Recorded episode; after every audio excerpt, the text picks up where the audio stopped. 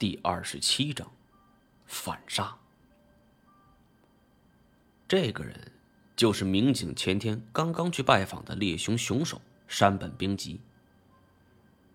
棕熊已然变成灾祸，迅速传遍了整个北海道。山本也意识到这事儿的严重性，他绝对不同以往，自己不能坐视不管。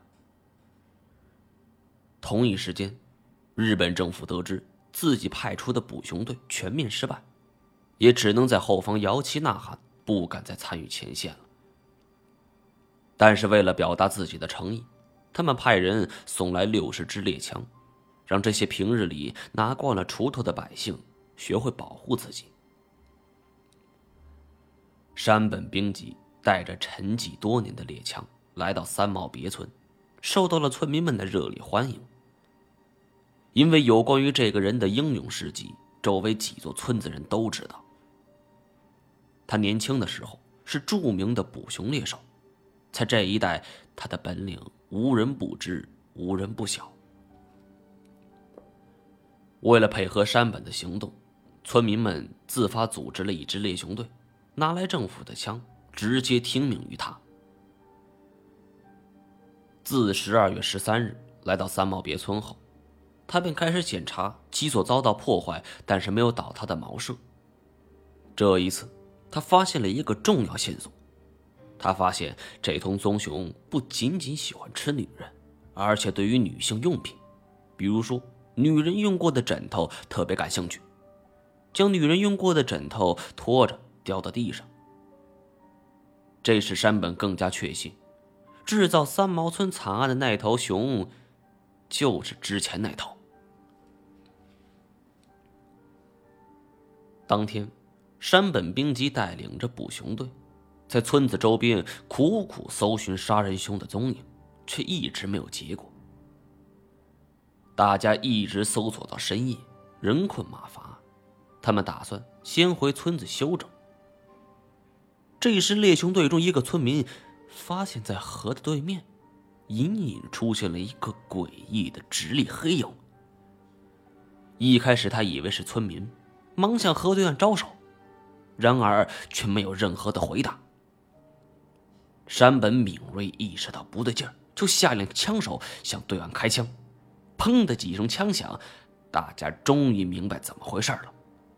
这个刚才还被大家以为是同伴的远处黑影，听到枪声后是立马露出四脚着地的狰狞身影，然后很快窜入山林，不见了踪影。山本知道，那个黑影就是目标，可不巧让这恶棍再次逃走，随即。就在河岸一带再次进行细致搜索，但是这棕熊在晚上就再没出现过。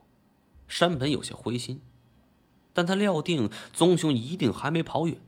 可是天色已经有些太晚了，再搜索下去，恐怖这难度都非常巨大，所以他们决定暂时安营扎寨，等待明天。十二月十四日清晨，当东方刚刚露出几丝鱼肚白的时候，一阵寒气扑面而来。随即，晶莹的雪花如丝如缕，悄然无声落下。山本知道，一旦雪下大，那么熊的脚印就会被彻底掩埋，不能再拖了。在一位熟悉山路的村民引导下，他们发现棕熊的脚印和血迹是一路追踪。颇有经验的捕熊猎手可不会被棕熊自乱足迹的把戏所迷惑。经过一段时间的苦苦追寻，山本发现，在远处一棵白树下，好像有一团怪异的棕灰色。山本潜伏了下来，悄悄就爬了过去。很快，山本兴奋的发现，坐在白橡树下正是那头恶熊。这家伙玩了两天的躲猫猫，已经是疲劳至极了，正在树下睡觉呢。山本拔出猎枪，慢慢上前。当距离熊还有二十公分的时候，山本是果然拔出枪，照着他一枪而下，子弹精准无比，打在他的心脏部位。随后，山本又开了第二枪，精准无误，打在熊的头上。棕熊身子一歪，无力的栽倒在地。